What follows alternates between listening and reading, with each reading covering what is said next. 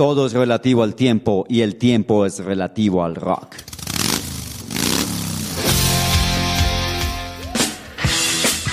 Enciende los motores y acompáñanos por sus múltiples caminos. Escucha Rock Tripping. Viaja con nosotros todos los miércoles a las 8 pm y entérate por qué el rock and roll es más de lo que pensabas. Solo en Rock City.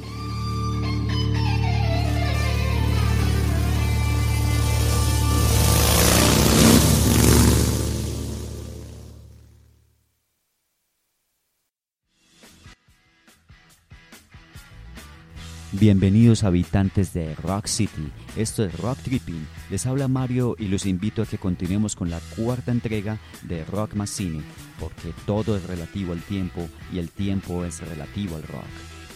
Aún nos encontramos en la época de los noventas y más precisamente en el año de 1996 y vamos a hablar de la película That Thing You Do, dirigida por Tom Hanks. Nos cuenta la historia de Kai Patterson, que trabaja en la tienda de electrodomésticos de su padre, pero su sueño es tocar la batería. Por casualidad se presenta un concurso cuando un grupo de su barrio se queda sin batería. Guy imprime un nuevo ritmo a las canciones que les hace triunfar y subir a los primeros puestos en ventas con los Wonders. En un principio Tom Hanks quería hacer una película sobre los Beatles, es por eso que existen tantas similitudes, empezando por la época en la que se desarrolla la historia. La banda logró un One Hit Wonder y en la vida real también lo hizo, apareciendo en la lista de las Billboard y siendo nominada a Mejor Canción en los Golden Globe y en el Oscar. La canción era una prueba que había sido descartada, pero Tom Hanks la rescató para que fuera la canción principal. La propuesta inicial era una balada, pero se aceleró para transformarla en un rock and roll, algo similar a lo que sucede en la película. Entonces escucharemos That Thing You Do de The Wonders de la película That Thing You Do dirigida por Tom Hanks en 1996.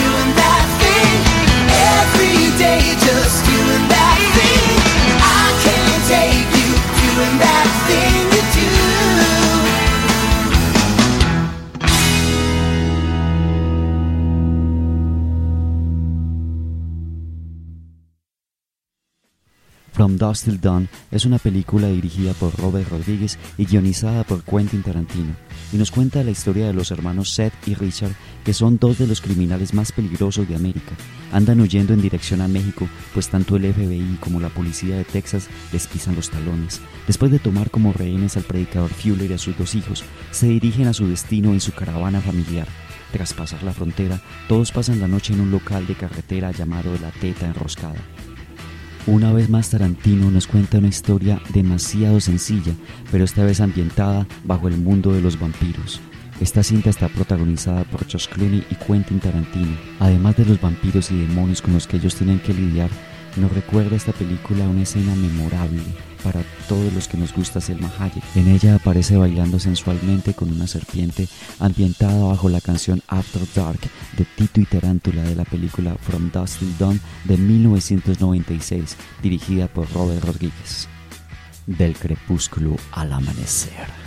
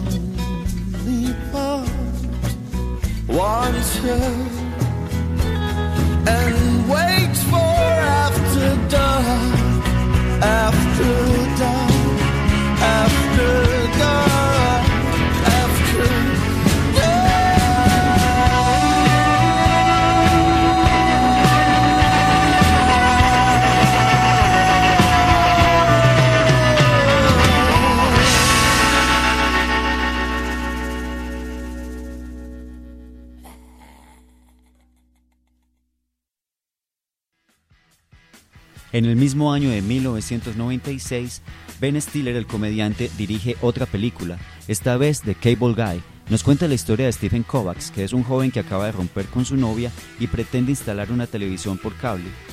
Jim Carrey es el personaje encargado de hacer del empleado que le instala el servicio y este trata de conseguir la amistad de su cliente cueste lo que cueste, incluso hasta arruinarle su propia vida. A diferencia de las películas anteriores que hemos visto de Jim Carrey, esta tiene un tono mucho más oscuro. La película juega a despistar al espectador desde el primer minuto. A medida que avanza la película, nos damos cuenta que esta no es una comedia y nos sentimos un poco incómodos en cómo este personaje de Jim Carrey se va metiendo en la vida del personaje que hace Matthew Broderick y en cierta forma en nuestra tranquilidad de que no estamos viendo lo que esperábamos, pero a la vez queremos ver cómo termina la historia. Esto la hace muy diferente a otras comedias que hemos visto y es mucho más oscura. Es una crítica directa a la sociedad dependiente de los medios y aceptándolos en nuestras vidas como la única verdad.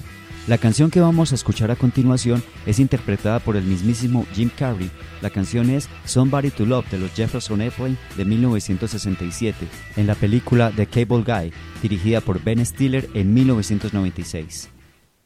You might recognize this song as performed by Jefferson Airplane in a little documentary called Give Me Shelter about the Rolling Stones and their nightmare at Altamont. That night, the Oakland chapter of the Hells Angels had their way. Tonight, it's my turn. When the truth is found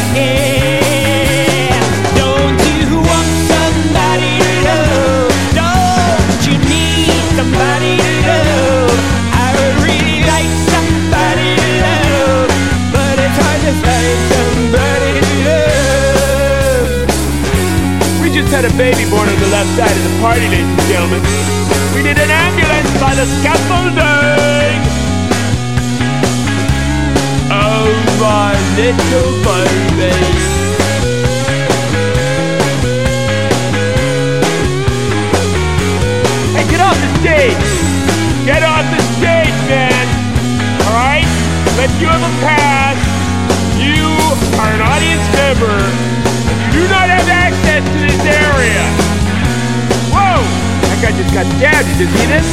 Things are getting a little out of hand here. Whoa! Who hired security on this gig, man? They're a motorcycle gang. Come on!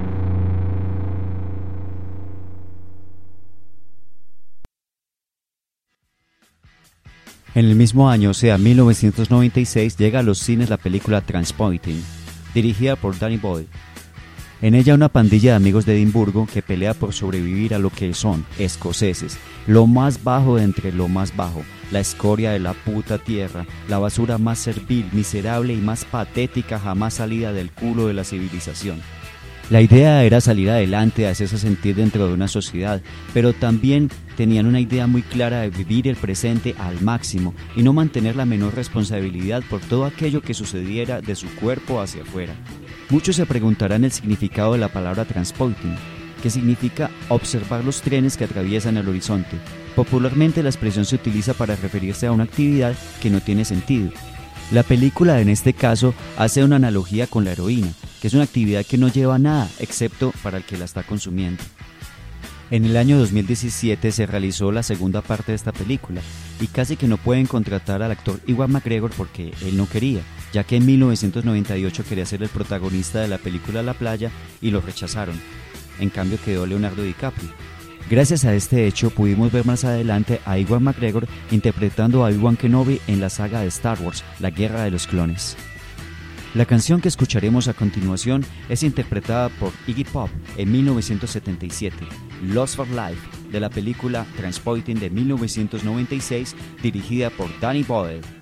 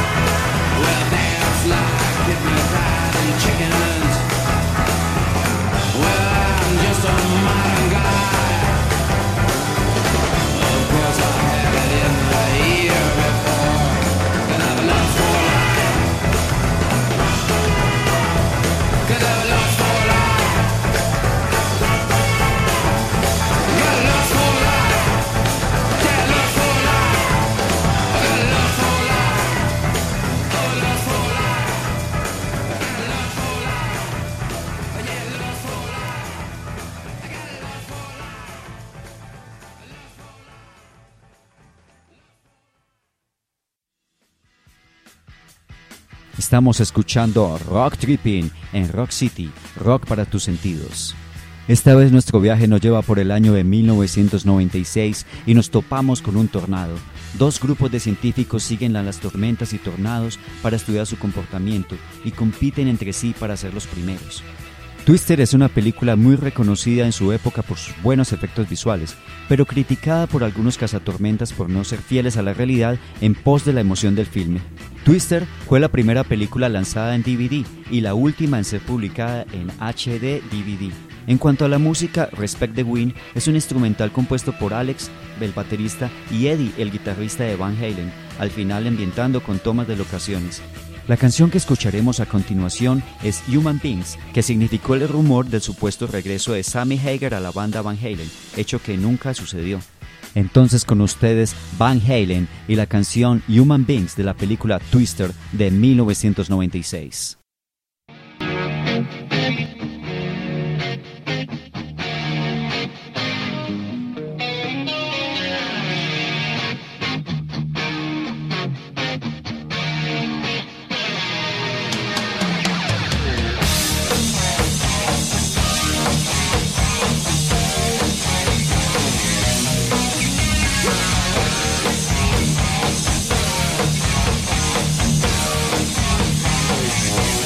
Un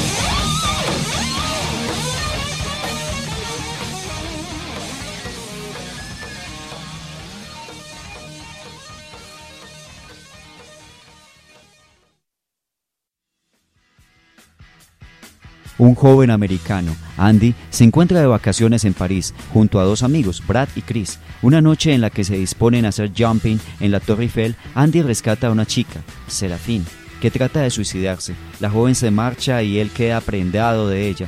Trata de localizarla. Serafín oculta un oscuro secreto, un secreto que el americano va a descubrir muy pronto.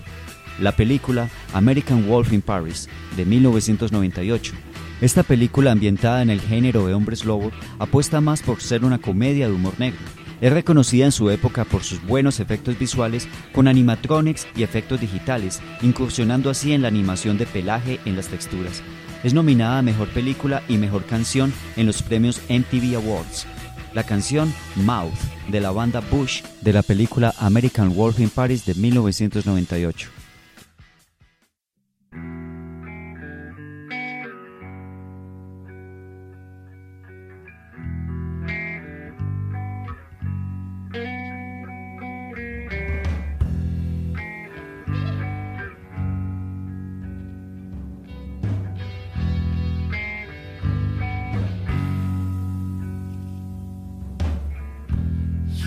Gave me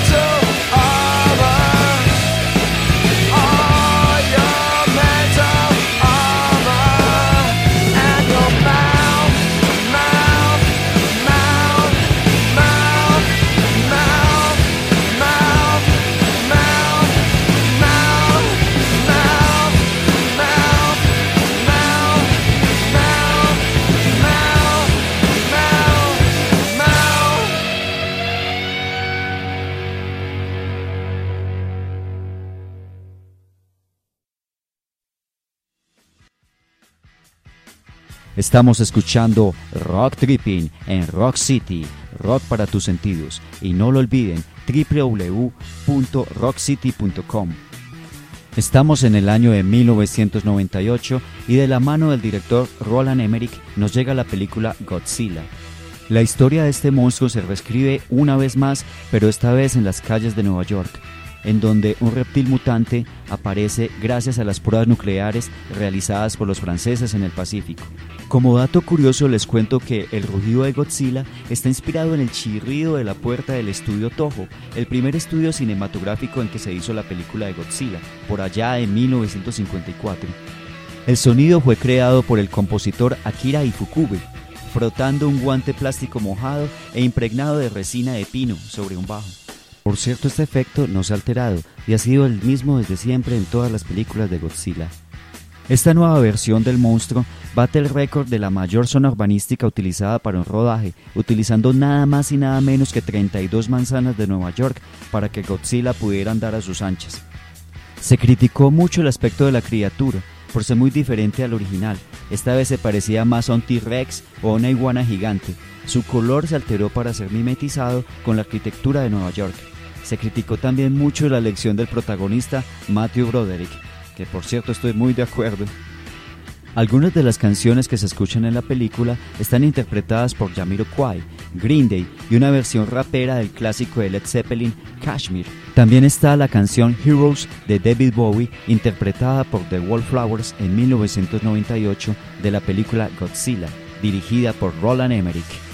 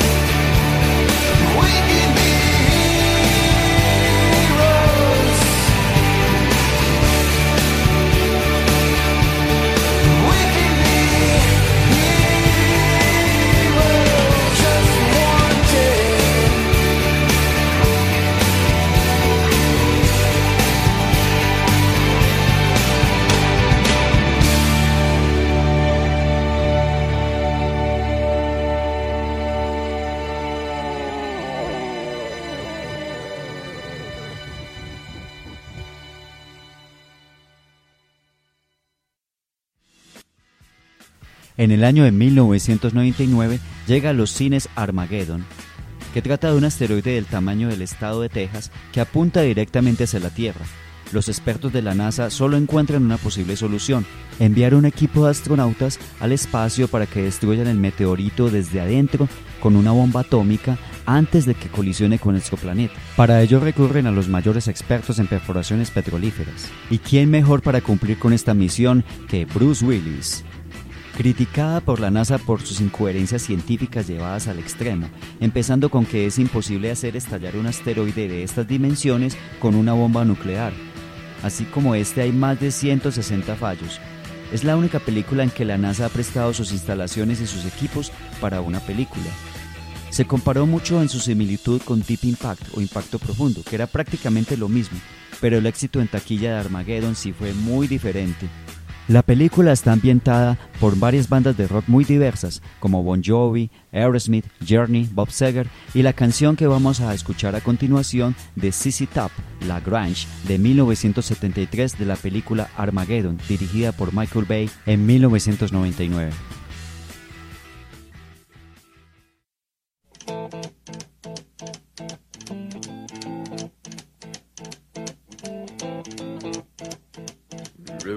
Spreading round United Texas town about the shack outside the game. You know what I'm talking about. Just let me know if you wanna go to that home out on the range. They got a lot of nice girls. Huh?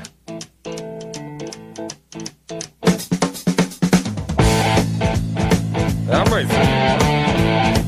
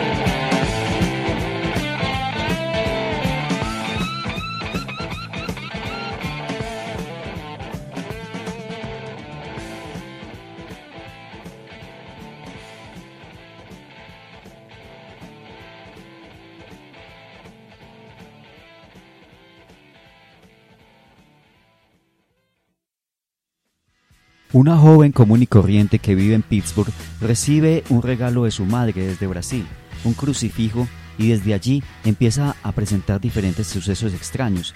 Le salen estigmas de las manos y empieza a presentar algunas actitudes de posesión demoníaca. Esta película de la que hablamos es Estigma, de 1999. Esta cinta recibió polémica por parte de los religiosos, por mostrar los estigmas como una maldición en vez de una bendición, y además combinada con posesión demoníaca. Fuera de esto se burla de la castidad de los sacerdotes, en la que se sugiere que éste tiene una relación sentimental con la protagonista. Algunos extremistas calificaron la película de impía y en Estados Unidos bloquearon la entrada de los cines para que la gente no la pudiera ver. Por otro lado, también estaba el tema de los evangelios agnósticos, que supuestamente están escondidos por la iglesia para proteger la institución. Esto debido a que la cinta sugiere que Jesús dice las siguientes palabras, el reino de Dios se encuentra en tu interior y a tu alrededor, y no en las construcciones de madera o piedra. Parte un leño por la mitad y allí estaré. Levanta una piedra y me encontrarás. Aquel que descubra el significado de estas palabras nunca morirá. El score o la banda sonora de esta película está compuesta por Billy Corgan, vocalista de los Smashing Pumpkins, y dentro de las canciones que suenan en esta película está The Pretty Things Are Going to Hell de David Bowie de la película Stigma de 1999.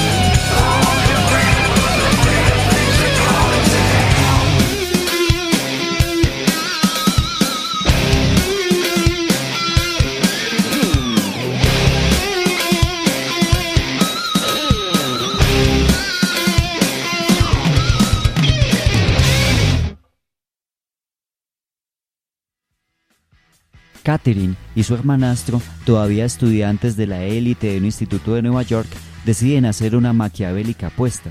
Se trata de que Sebastián, un consumado don Juan, se acueste con Annette, una joven que quiere permanecer virgen hasta el matrimonio. Si Sebastián pierde, Catherine se quedará con su último modelo Jaguar, pero si gana, la tendrá ella. La película de la que hablamos es Cruel Intentions o Juegos Sexuales, que es un remake de la película de 1988 Amistades Peligrosas y a la vez una obra teatral ambientada en el siglo XVIII. Uno de los datos que hace interesante esta película e inolvidable fue el beso de Sarah Michelle Gellar y Selma Blair, que fue icónico. En el cine comercial nunca se ha mostrado un beso entre dos mujeres de una manera tan explícita. En el momento de su rodaje la expectativa hizo que más de 100 personas fueran a presenciarlo. En su banda sonora se escuchan bandas como The Burp, The Cardigans, Counting Crows, Blur y en este caso escucharemos a Placebo con la canción Every You, Every Me de 1998 de la película de 1999 Cruel Intentions.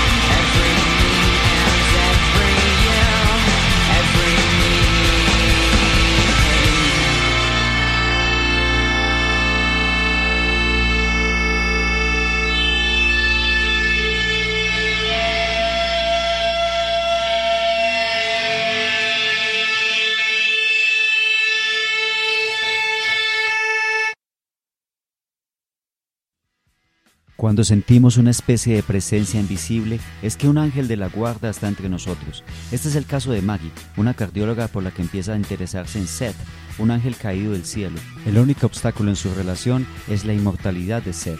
Estamos hablando de la película City of Angels o Un ángel enamorado, que por cierto su título en español es un gran spoiler. Es un remake de la película de 1987 El cielo sobre Berlín, de Wim Wenders. Esta cinta ha sido criticada por su vaga investigación y las libertades que se toma el director alrededor de temas relacionados con los ángeles como espíritus guías.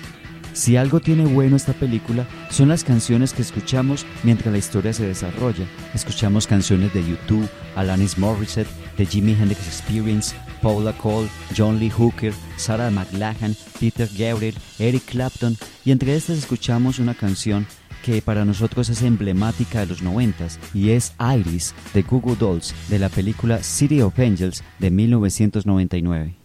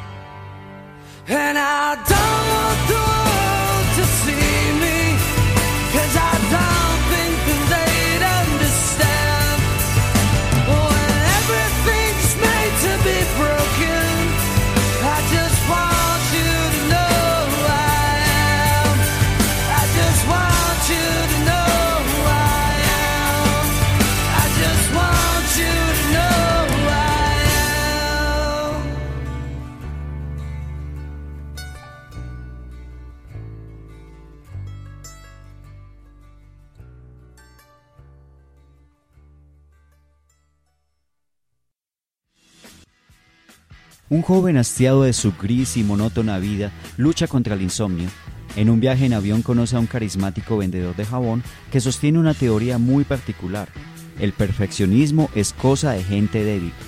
Solo la autodestrucción hace que la vida merezca la pena. Ambos deciden entonces fundar un club secreto de pelea, en donde puedan descargar sus frustraciones y su ira.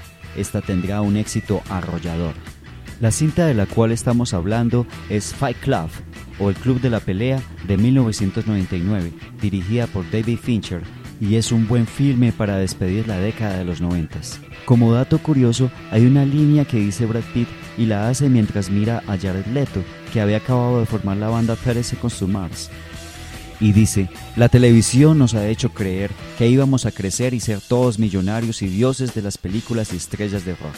Los protagonistas de la cinta, Brad Pitt y Edward Norton, le pidieron al director coger a batazos el nuevo Volkswagen Beetle, debido a que para ellos era una traición a lo que este automóvil significaba en los 60, un símbolo de libertad, y ahora era un ícono del consumismo capitalista. La canción que escucharemos a continuación es interpretada por la banda Pixies en 1988, Where is My Mind, de la película Fight Club de 1999, dirigida por David Fincher.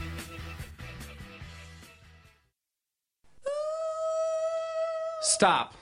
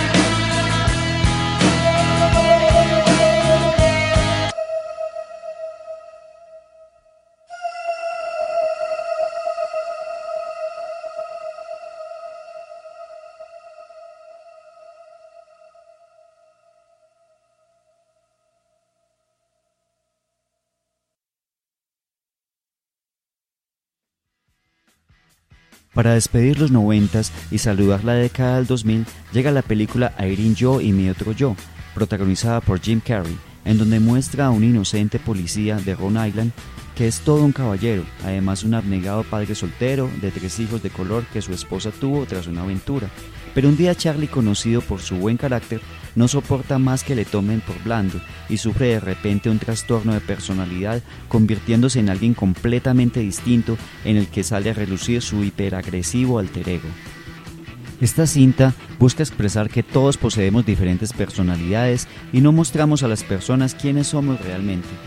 La película recaudó 24 millones de dólares en su primer fin de semana y 90 millones de dólares para el final. Es una película que si no hubiera sido interpretada por Jim Carrey, no hubiera sido tan exitosa, gracias a sus capacidades histriónicas tan divertidas e hilarantes y a veces muy pesadas para el público en general. La canción que escucharemos a continuación es interpretada por la banda Foo Fighters, Breakout. Les recomiendo el video, es muy divertido. Y con los Foo Fighters despedimos el programa. Esto fue Rock Tripping. Les habló Mario y los invito la próxima semana para continuar nuestro viaje por la década del 2000.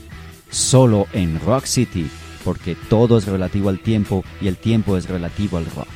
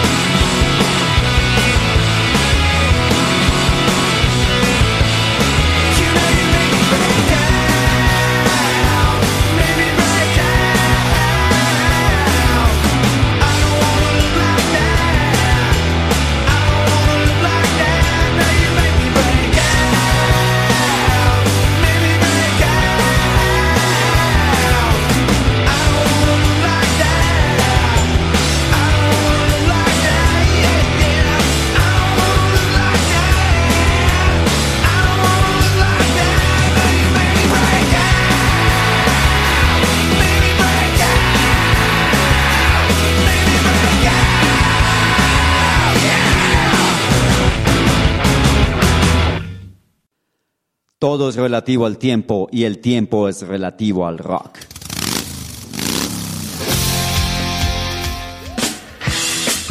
Enciende los motores y acompáñanos por sus múltiples caminos. Escucha Rock Tripping.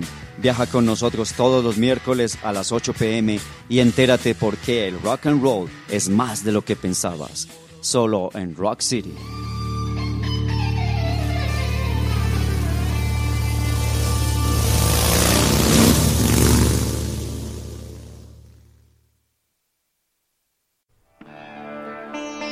Estás escuchando Rock City.